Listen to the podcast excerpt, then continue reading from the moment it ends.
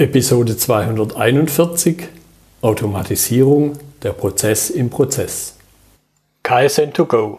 Herzlich willkommen zu dem Podcast für Lean-Interessierte, die in ihren Organisationen die kontinuierliche Verbesserung der Geschäftsprozesse und Abläufe anstreben, um Nutzen zu steigern, Ressourcenverbrauch zu reduzieren und damit Freiräume für echte Wertschöpfung zu schaffen, für mehr Erfolg durch Kunden- und Mitarbeiterzufriedenheit, höhere Produktivität durch mehr Effektivität und Effizienz an den Maschinen, im Außendienst, in den Büros bis zur Chefetage.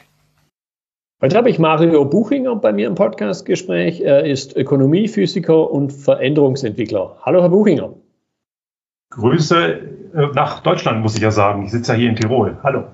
Ja, hallo. Jetzt haben wir schon den zweiten Anlauf, äh, beziehungsweise zweites Podcastgespräch, ein zweiter Anlauf, zweites Gespräch schon Stellen Sie sich aber gern noch mal in zwei, drei Sätzen selber vor. Wahrscheinlich hat nicht jeder unsere erste Episode schon gehört. Ja, die ist ja auch schon ein bisschen her und man entwickelt mhm. sich ja auch weiter. Also gerne ein paar Worte zu meiner Person. Also ich sitze hier zwar physisch in Tirol, aber man hört an meinem Dialekt, dass es kein österreichischer Dialekt ist. Ich bin in Göttingen aufgewachsen, ähm, bin dort mal äh, zur Welt gekommen von Eltern, die aus dem damaligen Jugoslawien nach Deutschland gekommen sind. Das, aber der Nachname, das kann ich gleich mal auflösen, ist von meiner Frau. Wir haben also beim Losen verloren, also ich habe verloren oder gewonnen, je nachdem, wie man sieht. Und da ist also der Nachname hängen geblieben, der äh, Geburtsname hängt noch in meinem Firmennamen mit drin. Ja, und wie in der Vorstellung bereits erwähnt, Physiker ist wirklich mein Werdegang. Ich habe Physik studiert, ähm, in Astrophysik Diplom gemacht, dann in Materialphysik promoviert und bin dann in die Wirtschaft gewechselt. Und der Blick eines Naturwissenschaftlers auf das Geschehen in der Wirtschaft ist in vielerlei Hinsicht ein anderer. Also wir gehen mit Theorien und mit gewissen Modellen in weiten Teilen anders um, als es die etablierten Wirtschaftswissenschaften und auch Ingenieurswissenschaften tun. Deswegen hat sich im Laufe der Zeit der Begriff Ökonomiephysiker entwickelt. Und wir begleiten, also ich begleite mit meinen Kolleginnen und Kollegen mit aus verschiedenen Disziplinen Unternehmen, aber auch Behörden, um die Politik im Bereich der Veränderungsfähigkeit, also Dinge des Status quo in Frage zu stellen. Und das mhm. Ganze wird unterstützt und flankiert durch einen eigenen Podcast, diverse Publikationen, Kolumnen, die ich schreibe und damit die Kreativität nicht auf der Strecke bleibt, habe ich noch das ein oder andere Musikprojekt. Mhm. Ja, das passt im Grunde auch wunderbar zu, zu unserem Thema heute, wo man, glaube ich, wenn man es so aufs erste Mal liest, Automatisierung, ja, hat vielleicht eher ein ziemlich festes Bild sogar im Kopf und dann den zweiten Teil Prozess im Prozess wird vielleicht der eine oder andere schon mal kurz zögern, was denn da dahinter steckt. Und, und deshalb so zum Einstieg die Frage, was verstehen Sie unter Prozess im Prozess? Naja, der Prozess ist so ein bisschen, was äh, jeder kennt den Begriff, aber das hat ja eine gewisse Abstraktionsebene. Und dann ist immer die Frage der Flughöhe. Wenn ich jetzt natürlich einen gesamten Wertstrom als einen Prozess definiere, auf einer gewissen Flughöhe kann das ja Sinn machen, dann werde ich das nicht erkennen. Ich bin also schon eine Ebene tiefer. Also was ich mit diesem, mit dieser Überschrift äh, sage, und Sie referenzieren ja jetzt auf eine Kolumne, die ich im Factory Magazin geschrieben habe. Da geht es ja um die, äh, um ein fahrerloses Transportsystem, wo ich sage, das ist ein Prozess innerhalb einer Prozesskette. Das will also heißen, wir erhöhen damit einen Komplexitätsgrad. Ich versuche ja grundsätzlich immer, also wir versuchen als Menschen ja immer Prozesse, da sollten wir zumindest möglichst ähm, komplexitätsarm zu halten, damit aber trotzdem das Richtige rauskommt. Und natürlich spricht gegen einen gewissen Komplexitätsgrad ja nichts dagegen, wenn man damit auch einen gewissen Gegenwert bekommt. Aber hier bestehen unter Umständen Gefahren, dass man die Komplexität erhöht, indem man einen weiteren Prozess zwischen zwei wertschöpfenden Prozessschritten, sprich einen Transportprozess hineinschiebt. Mhm. mhm. Ja, ich, ich denke, Sie hätten den Begriff auch nicht gewählt, wenn es nicht, und Sie haben es gerade schon ein bisschen angedeutet, wenn es nicht bestimmte Randbedingungen gäbe, die man dabei berücksichtigen sollte. Sonst, auf den ersten Blick würde ich sagen, wenn man sagt, Prozess im Prozess, könnte man vermuten, es steigert ja eigentlich die Komplexität. Zumindest Begriff. So ist ja auch gemeint. Ja, es mhm. steigert die Komplexität. Mhm. Ja. Gut, was steckt denn dahinter? Warum mache ich das? Weil manche sprechen ja sogar von der neunten Verschwendungsart, unnötige Komplexität. Ja, das, wenn man das in dieser Theorie sieht, stimmt es ja auch. Also was wir, was wir also machen ist, wir haben typischerweise zwei wertschöpfende Prozesse in einem Produktionsumfeld, dass die, die, die Teile, die hergestellt werden müssen, von einem Prozess in einen anderen übertragen werden. Und ähm, dafür braucht es ein Transportvehikel. So, traditionell macht das dann unter Umständen ein Mensch, vielleicht mit einem Routenzug oder im schlimmeren Fall mit einem Stapler, den man ja nicht, nicht unbedingt in der Produktion haben will, aber gibt's auch. Mhm. Da hat es natürlich auch eine gewisse Komplexität, die ist aber viel, viel kleiner als ein automatisiertes System. Also dieses automatisierte System hat einen Andockpunkt. Dort muss dann ein Ladungsträger mit Waren drauf auf dieses automatisierte System draufgehoben werden. Das macht unter Umständen immer noch ein Mensch. Unter Umständen gibt es wiederum eine eine Technologie, einen, einen Mechanismus, der das automatisiert, aber mit jeder Automatisierung steigt natürlich auch wieder die Fehleranfälligkeit. Ich denke, dazu werden wir auch noch kommen im Laufe des Gesprächs. Und dann fährt dieses Gerät los und das fährt eben automatisiert anhand eines Algorithmus und interagiert auch noch mit anderen Umgebungsbedingungen. Das tut natürlich der Mensch auch, aber der Mensch kann sehr viel einfacher und direkter reagieren und der denkt mit. Das tut die Maschine nicht. Die Maschine ist und bleibt trotz KI äh, die wir heute nach meiner Auffassung noch lange nicht haben. Wir haben heute eher mhm. Machine Learning, aber davon reden wir jetzt in dem Fall mal nicht. Äh, diese Technik ist dumm und die bleibt auch dumm. Die denkt halt nicht mit. Das bedeutet, wir haben einen Transportmechanismus, den wir in der Komplexität deutlich erhöhen, verglichen mit dem, was ein Mensch macht. Und am Ziel angekommen muss dieses Ladungsträgerelement wieder entladen werden. Es muss also wohin gebracht werden und eventuell sitzt dort auch wieder ein Mensch, der es aufnimmt und damit habe ich im Prinzip eine weitere Maschine zwischen zwei mehr oder weniger automatisierten Prozessschritten. Mhm. Was ergibt sich dann daraus für den übergeordneten Prozess? So im Sinne von Prozess Sehr. hat ja mal grundsätzlich immer gewisse Randbedingungen. Mhm. Na gut, wenn man jetzt der klassischen Theorie schaut und man sowas wie eine Verfügbarkeit sich anguckt oder wenn man das Ganze auch noch ausdrückt in Form einer OEE e, und bitte hier nicht in Produktivitätsgrößen denken, sondern in, in, in Effektivitätsgrößen, also OEE ist mhm. keine Produktivitätskennzahl, wird ja von vielen oft als solche missbraucht, dann kann ich ja dort durchaus einen Indikator sehen, welche Verfügbarkeit ein System hat. Und wenn ich die Gesamt Verfügbarkeit in Systemen betrachten will, dann werden die typischerweise multipliziert. So jetzt erstmal die Theorie. Nun gibt es natürlich immer gewisse Freiheitsgrade durch Entkopplungen dazwischen. Also ich kann das nicht starr multiplizieren, wenn ich gewisse Entkopplungsstufen zwischen Prozessen habe, wo eine gewisse Atmung des Systems möglich ist. Deswegen gibt es die auch. Das ist ja auch ein Thema, wo ähm, gerade die Dienstszene behauptet ja immer, dass Bestände böse seien. Ich unterschreibe das pauschal nicht. Klar sind Bestände böse, wenn man zu viel davon hat. Aber Bestände sichern uns auch unser Überleben. Und wenn ich die richtigen Bestände dazwischen habe, dann habe ich nicht diese starre Verkettung, wo ich dann multiplizieren muss. Aber wenn ich mhm. einen, äh, einen Komplexitätsgrad erhöhe, dann erhöhe ich auch den Komplexitätsgrad des Gesamtsystems und senke unter Umständen seine Verfügbarkeit. Und das ja. kann, muss nicht, aber kann unter Umständen zu Problemen führen, wenn diese Kapazitätsgrenze am Ende unterhalb dessen liegt, was eigentlich von den Kunden benötigt wird.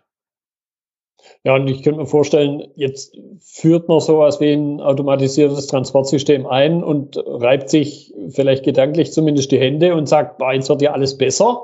Und wenn man aber dann mal die nackte Rechnung aufmacht, stellt man unter Umständen fest, nee, der Schuss ging nach hinten los im Extremfall. Genau. Und ich habe solche Fälle in Projekten erlebt. Ich habe auch Projekte erlebt, wo wir solche fahrerlosen Transportsysteme wieder abgeschafft haben, weil sie sich nicht bewährt haben. Man muss auch dazu bedenken, dass die meisten dieser Systeme oft in einem Umfeld unterwegs sind, wo sie mit anderen Fahrzeugen und Fußgängerinnen und Fußgängern interagieren. Das mhm. bedeutet, die sind natürlich aus Sicherheitsgründen in ihrem Fahrweg und auch in ihrer Fahrgeschwindigkeit limitiert, was ja auch nachvollziehbar ist. Und in dem Moment habe ich noch einen weiteren Unsicherheitspaktor. Und das Ganze führt am Ende noch womöglich noch zu einer Erhöhung der Durchlaufzeit und eben zu dieser Prozesskomplexitätserhöhung, äh, die mir unter Umständen dann, wie Sie richtig sagen, wo der Schuss am Ende sogar nach hinten losgeht, wenn ich vorher vielleicht schon recht nah an der Kapazitätsgrenze war, die für den Kunden relevant ist. Mhm. Ja, also, also Aspekte eben wie, wie Auslastungsgrenzen, wo ja auch ganz oft vielleicht nicht unter, unter Umständen nicht idealerweise nicht unter Lean-Gedanken, aber unter Nicht-Lean-Gedanken zumindest eben immer danach gestrebt wird, ja, ich möchte mein System möglichst weit auslasten. der Fehler wird ja ständig gemacht, wobei ich kenne auch viele Leute mit diesem Lean-Background, die das auch tun. Also diese sogenannte Verschwendung eliminieren, wenn ich das jetzt nur auf einem Prozess mache und ich will diesen Prozess wirklich dort Verschwendung eliminieren, versuche ich den natürlich maximal auszulasten. Aber das hat ja, die Erkenntnis ist ja nicht neu. Ähm, es gibt ja diese Theory of Constraints, das ist ja auch mhm. schon wirklich Jahrzehnte bekannt. Und das ist, äh, eigentlich logisch, wenn man sich das, äh, wenn man das weiterdenkt. Es gibt ja diesen berühmten Roman von Goldred, äh, The Goal, der hat das ja auch in einem Roman schön dargestellt. Wenn man ein Unternehmen kaputt machen will, muss man eben nur dafür sorgen, dass alle Prozesse maximal effizient laufen. Da passt nämlich am Ende nichts mehr zusammen. Mhm. Und natürlich, das ist immer die Gefahr, wenn ich den Gesamtblick für ein System verliere und am Ende nur noch die Silo-Optimierung voranbringen möchte. Und dann macht man so ziemlich alles falsch. Ja. Jetzt könnte ich mir aber vorstellen, dass der ein oder andere halt äh, aus, ja, vielleicht sowas ähnliches wie Tradition, aus, haben wir schon immer so gemacht, äh, aus so einer Ecke kommt und vielleicht die Problematik doch noch nicht so durchdrungen hat, wie die Zusammenhänge sich darstellen, warum es, ja, ein anderer Podcast-Gesprächspartner hat wirklich den Begriff hier Auslastungsparadoxon gewählt. Und ich glaube, so einen Begriff Paradoxon wird man nicht wählen, wenn es auf eine gewisse Art und Weise paradox ist. Das heißt, das möchte ich noch ein bisschen vertiefen. Mhm. Ja, ich glaube, da ist aber nichts paradox dran. Vielleicht ist dieser Begriff Paradoxon gut, um vielleicht so eine Aufmerksamkeit zu kriegen. Ich glaube, das kann helfen. Aber grundsätzlich finde ich da nichts paradox dran, oder? Hm?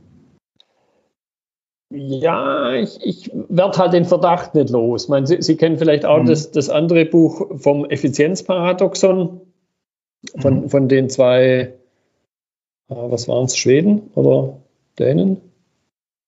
Ich habe es nicht gelesen, einerseits, muss eine Schande gestehen, ja.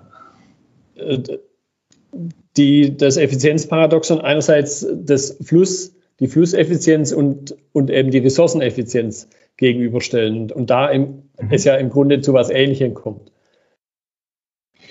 Ja, das ist ja aber wirklich, wenn ich jetzt, ich schaue es mal aus der Naturwissenschaftlerbrille drauf, wenn ich mhm. ein System an die Grenze bringe, dann bin ich immer in einem Bereich, das äh, in einem in einem in einem Umfeld, in einem Fenster, was weniger Fehler verzeiht. Also jeder, der mal, äh, ich gehe jetzt hier sehr gerne in die Berge, wenn man irgendwie auf Skitour geht und dann am Ende den Berg auch wieder runterfährt, muss man immer aufpassen, dass man im Bereich der physikalischen Grenzen bleibt. Und ich bin jemand, der bleibt sehr stark in der Sicherheit, weil ich bin nicht so erfahren wie manche meiner Mitgeher.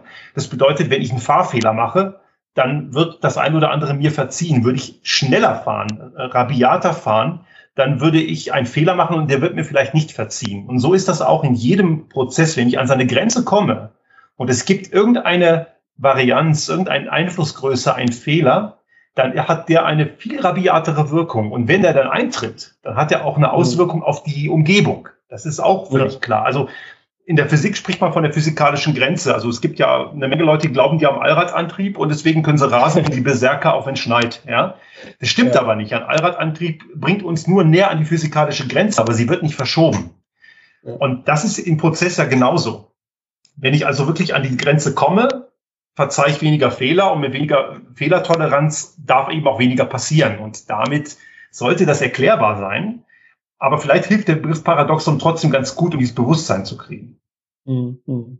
Ja, und ich, ich, ich glaube, da, da kommen dann eben die Dinge wieder zusammen. Wenn ich jetzt zwei Prozesse ineinander schachtle, so ja auch der Titel, Prozess im Prozess, und dann dieser Effekt, wie Sie es angedeutet haben, dass ich im Grunde nicht addiere, sondern sogar multipliziere und, und dadurch sehr viel schneller schlechter werde, komme ich halt wieder näher an, diesen, an diese physikalische Grenze auch. Genau. Und dann darf eben auch viel weniger passieren. Ne? Dann haben ja. wir eben eine geringere Fehlertoleranz. Ja. Gut, jetzt vielleicht dann ganz konkret auf, auf das Thema Transportsystem, fahrerloses Transportsystem, wo man ja sagt, ja, ich schließe hier den Menschen aus als eine immer mal wieder auch so kolportiert als eine Fehlerquelle. Was sind aber die Randbedingungen, die ich bei einem FTS beachten muss? Ja, ein FTS ist halt eben eine weitere Maschine mit einer sehr viel höheren Fehleranfälligkeit. Also zumindest nach der heutigen, mit dem heutigen technologischen Stand. Ähm, ich hatte ja vorhin schon gesagt, die meisten fahren eben im Umfeld anderer Aktivitäten. Also die haben eine Fahrgeschwindigkeit im Bereich von drei bis fünf Kilometer pro Stunde, also ein normaler Fußgänger, manchmal sogar langsamer. Also die dürfen gar nicht schneller fahren, weil sonst das Unfallrisiko steigt. Und mhm. das bedeutet, dass ich natürlich am Entnahme, also an dem Prozess, wo ein FTS beladen wird und am Zielort, da brauche ich ja dann wieder Entkopplungsstufen. Das bedeutet, wenn ich die Transportzeit kürzer kriege, und das kann ich durch einen manuellen Prozess eher hinbekommen, dann ist es sehr wahrscheinlich so, dass ich dann an, wenn ich also wenn ich eine kürzere Transportzeit habe, dass ich auch Übergabebestände vom einen Wertschöpfungsprozess zum folgenden Wertschöpfungsprozess eben auch kleiner machen kann. In dem Moment, wenn ein FTS dazwischen sitzt, gehen diese Übergabebestände sehr wahrscheinlich hoch. Denn wenn zum Beispiel ein FTS irgendwo stehen bleiben muss, weil ein Fußgänger im Weg ist oder weil es irgendwo eine Kollisionsgefahr gibt oder vielleicht weil Maschinen komplexer sind als Fußgänger, ähm, mhm. irgendwo eine Störung hat, dann will ja trotzdem der Folgeprozess, der Wertschöpfende, weiterarbeiten. Den wollen wir ja nicht mhm. leerlaufen lassen. Das bedeutet, wenn ich jetzt die OEE eines FTS mit der OEE eines manuellen Routenzugs vergleiche, dann können wir so aus Erfahrungswerten davon ausgehen, dass das FTS im Bereich von 80 Prozent liegt Pi mal Daumen, das kann schwanken, hängt auch sehr von den Umgebungsbedingungen ab.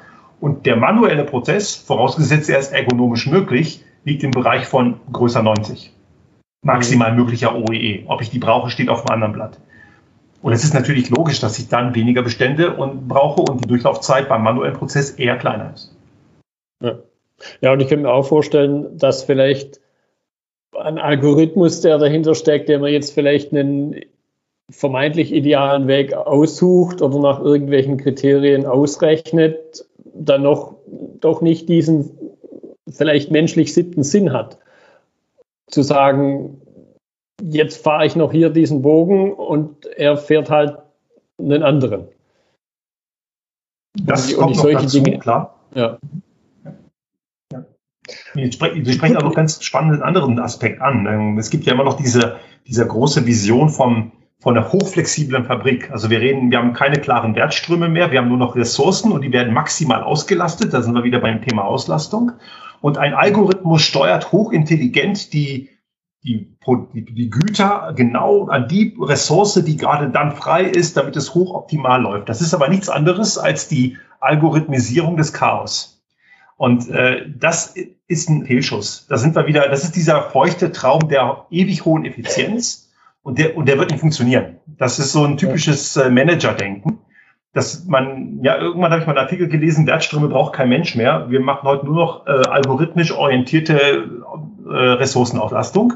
Und da kann so ein, ist so ein FTS natürlich die große Hoffnung. Aber ich kann mir nicht vorstellen, dass das so funktioniert, weil wir dann die Eindeutigkeit im System verlieren.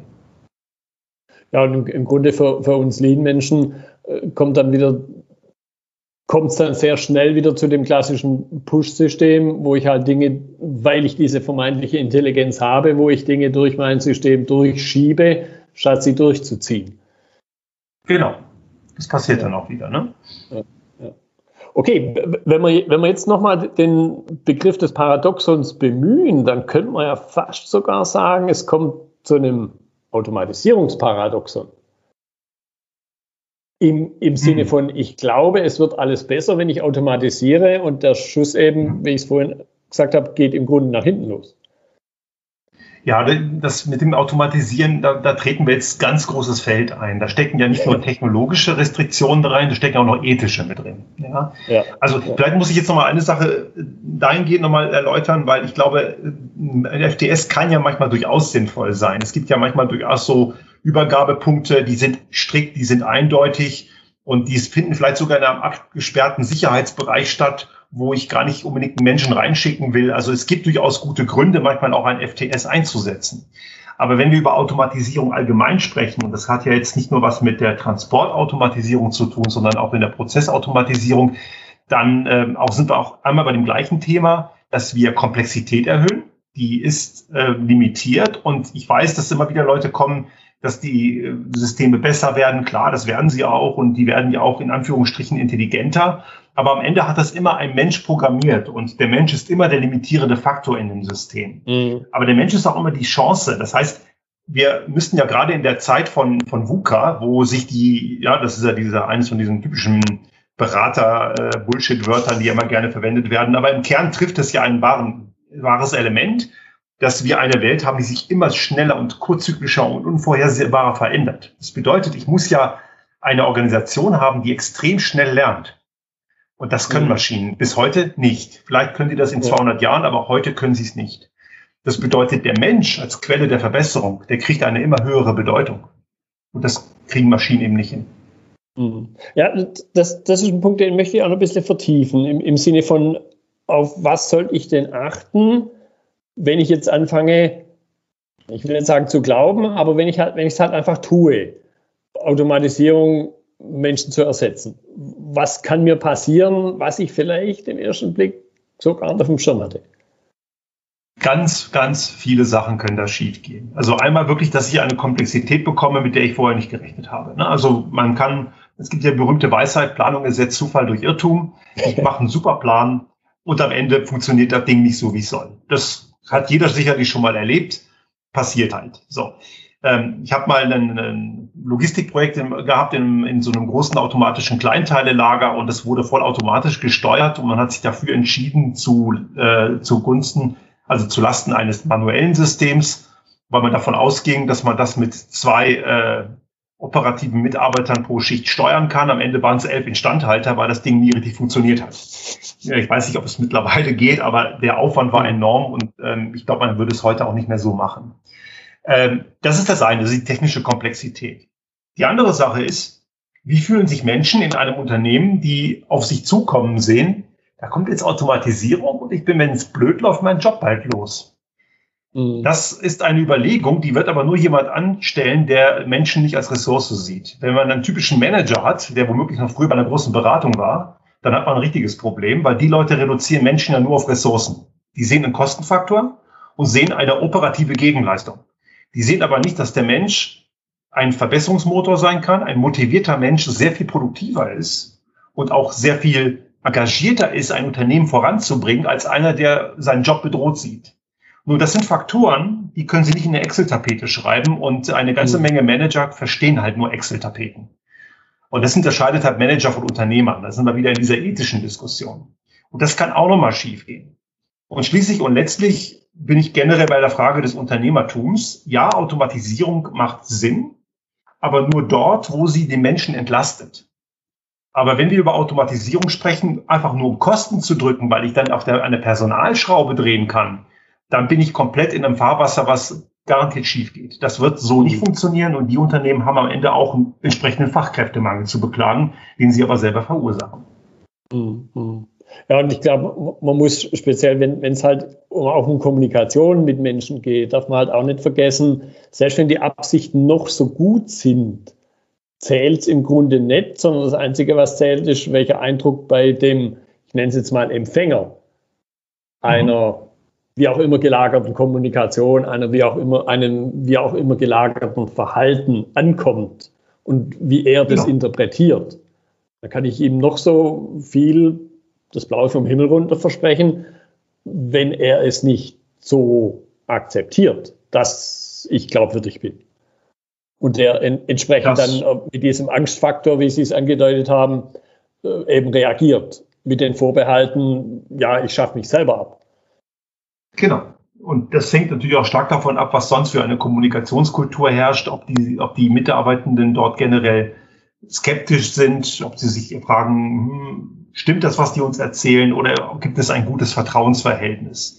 Ich meine, man muss natürlich auch ehrlich sagen, eine Automatisierung ist durchaus, äh, wo sie den Menschen entlastet, auch eine gute Sache. Und wenn ich jetzt sage, hier, ich mache dir deinen Arbeitsplatz damit besser und du brauchst nicht mehr irgendwie acht Stunden am Tag irgendwelche giftige Farbe zu schnüffeln, was macht jetzt ein Roboter? Und äh, ich habe das auch schon zum Beispiel bei so Verpackungsprozessen gesehen, so ein Karton falten und bekleben, das macht eine Maschine in kleiner einer Sekunde. Beim Menschen dauert das zigmal so lange, da versteht das jeder. Also ich will nicht Automatisierung generell verteufeln, auch nicht im Transportprozess. Man muss aber einfach immer wieder schauen, was richte ich damit an und wo habe ich wirklich einen Vorteil daraus. Und wenn wir über Automatisierung und über digitale Technologien sprechen, da müssen wir auch darüber sprechen, welche Risiken damit einhergehen. Auf der sozialen Ebene, auf der Cybersicherheitsebene, ein Thema, was von vielen Unternehmen noch maßlos unterschätzt wird, wie man ja auch in den letzten Monaten immer wieder irgendwo lesen konnte. Und eben auch über das, was es für die Gesellschaft bedeutet. Also ich äh, stehe durchaus immer noch zu der These, dass mit zunehmender Automatisierung mit den, mit den Jahren irgendwann auch mal darüber nachgedacht werden muss, sowas, was Henry Ford in den 20er Jahren auch gemacht hat, die reguläre Wochenarbeitszeit bei vollem Gehalt zu senken. Ja, weil ein Stück der mhm. Produktivitätsgewinne, die durch Automatisierung entsteht, an die Menschen zurückgegeben werden muss. Und da schreien es sicherlich einige bäh Sozialismus, hat aber damit gar nichts zu tun. Und ich weiß, wovon ich rede, weil ich war mal Staatsbürger eines sozialistischen Landes. Und das ist Quatsch. Das hat nichts mit Sozialismus zu tun. Und Henry Ford war wahrlich kein Sozialist. Und es geht wirklich darum, dass wir verstehen, dass Automatisierung und Produktivitätsgewinne nicht nur in den Taschen von Aktionären und von Top-Management landen dürfen. Es muss auch bei den Menschen ankommen und dann kann ich Menschen auch mitnehmen. Ja, weil letzten Endes ja das fahrerlose Transportsystem mir kein Stück Brot kauft. Mal ganz platt ausgedrückt. Genau. Richtig. Und am Ende oder, oder alles, was, was menschliches Bedürfnis muss ja nicht immer so auf was auf einer relativ niedrigen Masslauf-Ebene sich bewegen, sprich mhm. Wurst und Käse im Kühlschrank, sondern eben auch ein bisschen ein bisschen eben weiter oben angeordnet auf der Maslow-Pyramide. Ja. ja. Der Mensch braucht generell das Gefühl, dass er gebraucht wird, dass es einen Sinn für ihn ergibt. Und wenn der Mensch dieses Gefühl nicht hat, dann wird er nicht motiviert sein. Und dann gibt es irgendwann immer diese Probleme. Und wir müssen halt Wirtschaft auch generell, jetzt sind wir sehr stark in dieser Ethik drin, ne? aber ich glaube, wir müssen generell Wirtschaft und Gesellschaft nicht mehr so trennen. Wir müssen mehr uns bewusst machen. Und das haben Sie ja gerade richtig gesagt. Eine Maschine kauft am Ende nichts. Ne? Eine Maschine wird nie Kunde äh, am Ende gibt es immer einen Menschen, der Kunde ist. Und irgendwann, wenn wir immer weiter, wenn wir jetzt weiterdenken und wir würden immer weiter automatisieren mit dem Ziel, Arbeitsplätze zu eliminieren, was in den Augen mancher Leute ja auch eine Verschwendung darstellt, wenn man Arbeitsplätze hat, ja, äh, was ja Quatsch ist, dann kommen wir irgendwann dazu, dass es nicht mehr Kunden gibt, die die Güter, die die Industrie herstellt, äh, konsumieren sollen. Und irgendwann beißt sich die Katze in den Schwanz. Aber ich bin überzeugt, da gibt es viele Unternehmen, die haben das durchaus verstanden. Nicht alle, aber viele ehrenwerte, echte, gute Unternehmer gibt's. Und ähm, mhm. da braucht man gar nicht weit gucken. Die gibt's in Deutschland, auch hier in Österreich gibt es einige sehr, sehr vorbildliche Unternehmen. Ja. Gut, wenn wir jetzt nochmal ein bisschen wieder, sicher auch ein spannendes Thema, aber wieder ein bisschen mehr auf, auf den, nehmen wir es mal, technischen Aspekt schauen. Das heißt, der eine oder andere wird sich jetzt vielleicht die Frage stellen, ja, okay, ich habe das Problem in Anführungszeichen die Existenz verstanden, erkannt. Wie kann ich dem entgehen? Erstmal grundsätzlich mal die Frage stellen, wo macht für mich Automatisierung Sinn? Also auch im, im Bereich eines solchen Transportprozesses. Wo ist der wirkliche Mehrwert oder mache ich das nur, weil es irgendwie cool und hip ist oder irgendein komischer Berater mir erzählt hat, dass es geil ist? Wenn, also das muss man wirklich, man muss verstehen, was es einem bringen soll. Es muss einem irgendwo klar sein. Und die Sinnfrage, die muss man zunächst erstmal stellen, sonst kann man dem schon mal gar nicht entgehen.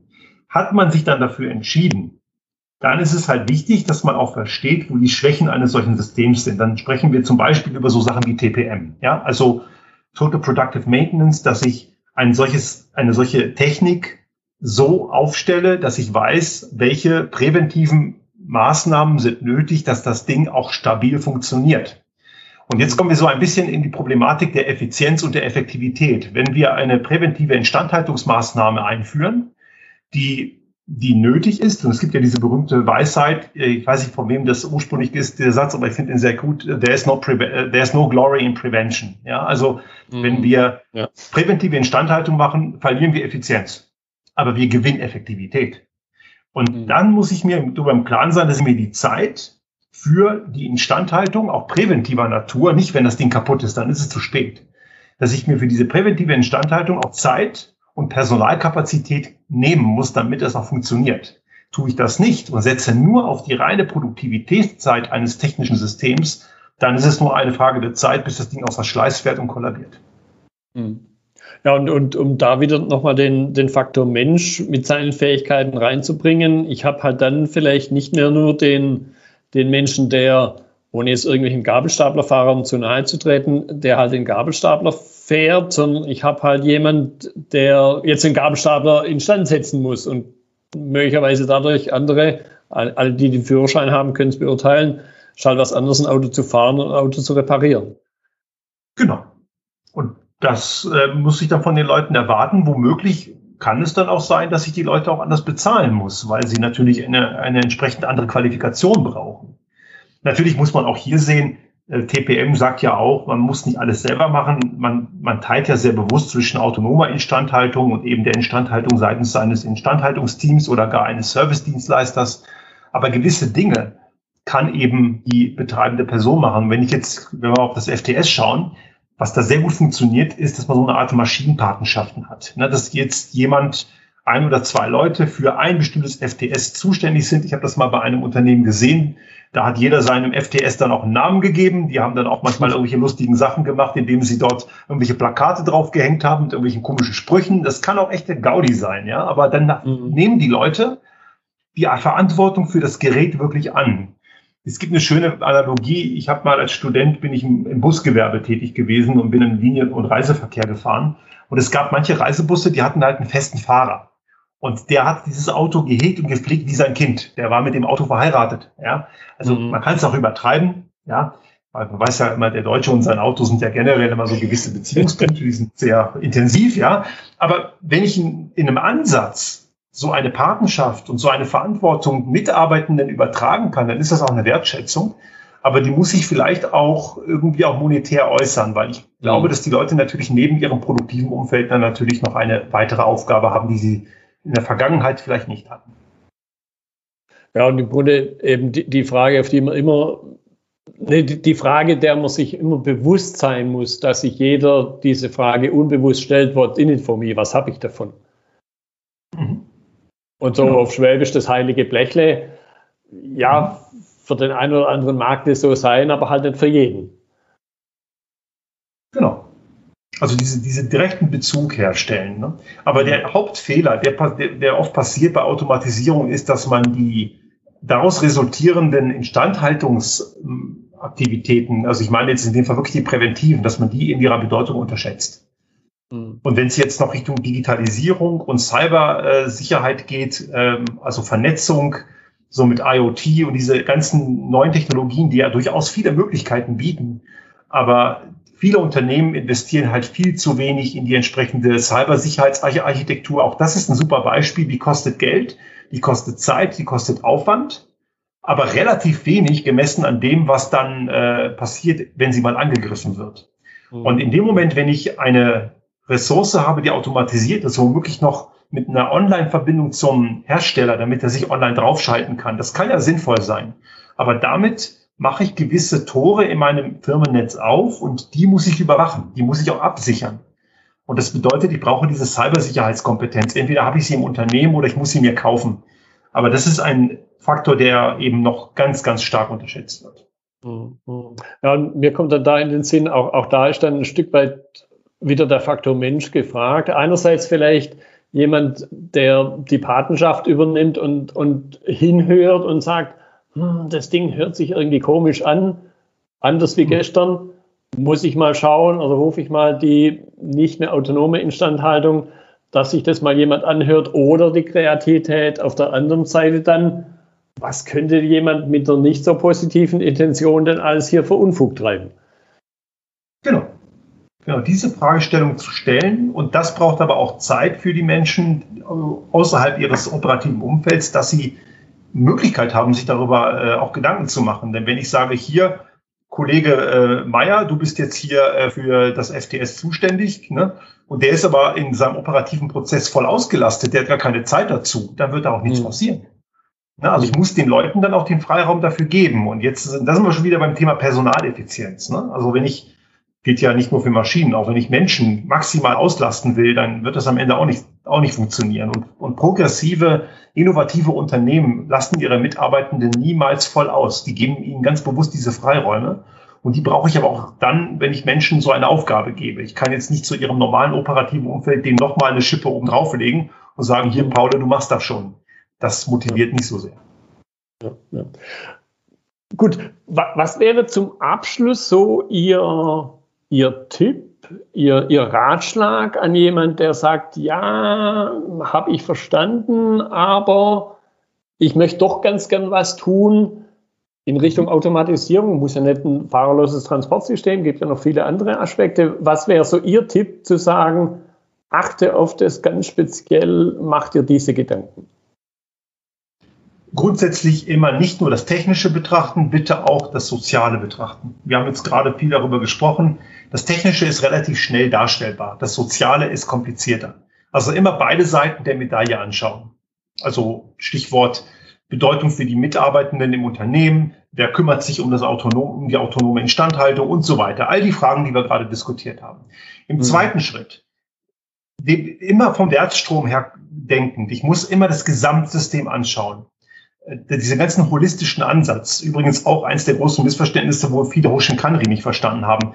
Es geht ja nicht nur darum, dass ich am Ende Kennzahlen erreiche. Es geht darum, dass am Ende für die Kunden das Richtige rauskommt. Und dazu brauche ich alle Puzzlesteine in einer Kette im Gesamtkontext. Also immer diese Idee, eine Automatisierung im Gesamtbild beurteilen und nicht auf der Insel, nicht im Silo. Und schließlich und letztlich dabei auch immer drauf schauen, welche Konsequenzen hat die Einführung einer, einer Automatisierung an mehr oder auch manchmal weniger Aufwand? Wo sind am Ende die Grenzen? Aber ich werde, und das ist nochmal ein ganz wichtiger Punkt, ich werde an eine, an eine Stelle kommen, wo ich eine Entscheidung treffen muss, ohne dass ich alles weiß. In dem Moment, wenn ich mich für eine Implementierung entschieden habe, werden immer Probleme auftauchen, mit denen ich vorher nicht gerechnet habe. Und da muss ich dann aber auch durchtauchen. Oder wenn man feststellt, mhm. es ist ganz rabiat daneben, auch den Mut zu haben, zu sagen, die Entscheidung war falsch. Aber wenn man den Weg nicht gegangen ist, wird man die finale Antwort nicht haben. Ja. Ja, das war, war jetzt ein gutes Schlusswort. Es erinnert mich auch an den Aspekt, dass ich Entscheidungen halt nicht automatisieren kann. Da werde ich den Menschen immer brauchen. Mhm. Und die kreative Leistung bei der Veränderungsarbeit, die nimmt einem keine Maschine ab, die muss man schon selber leisten. Ja. Prima. Herr Buchinger, ich danke Ihnen für Ihre Zeit. Da waren, auch wenn es sich am ersten Blick vielleicht als ein sehr profanes Thema angehört hat, aber ich fand, da waren viele Aspekte drin, über die es definitiv wert sind, drüber nachzudenken. Deshalb nochmal vielen Dank für Ihre Zeit. Sehr gerne. Das war die heutige Episode im Gespräch mit Mario Buchinger zum Thema Automatisierung der Prozess im Prozess. Notizen und Links zur Episode finden Sie auf meiner Website unter dem Stichwort 241. Wenn Ihnen die Folge gefallen hat, freue ich mich über Ihre Bewertung bei iTunes. Sie geben damit auch anderen Linieninteressierten die Chance, den Podcast zu entdecken. Ich bin Götz Müller und das war KSN2Go. Vielen Dank fürs Zuhören und Ihr Interesse. Ich wünsche Ihnen eine gute Zeit bis zur nächsten Episode. Und denken Sie immer daran, bei allem, was Sie tun oder lassen, das Leben ist viel zu kurz, um es mit Verschwendung zu verbringen.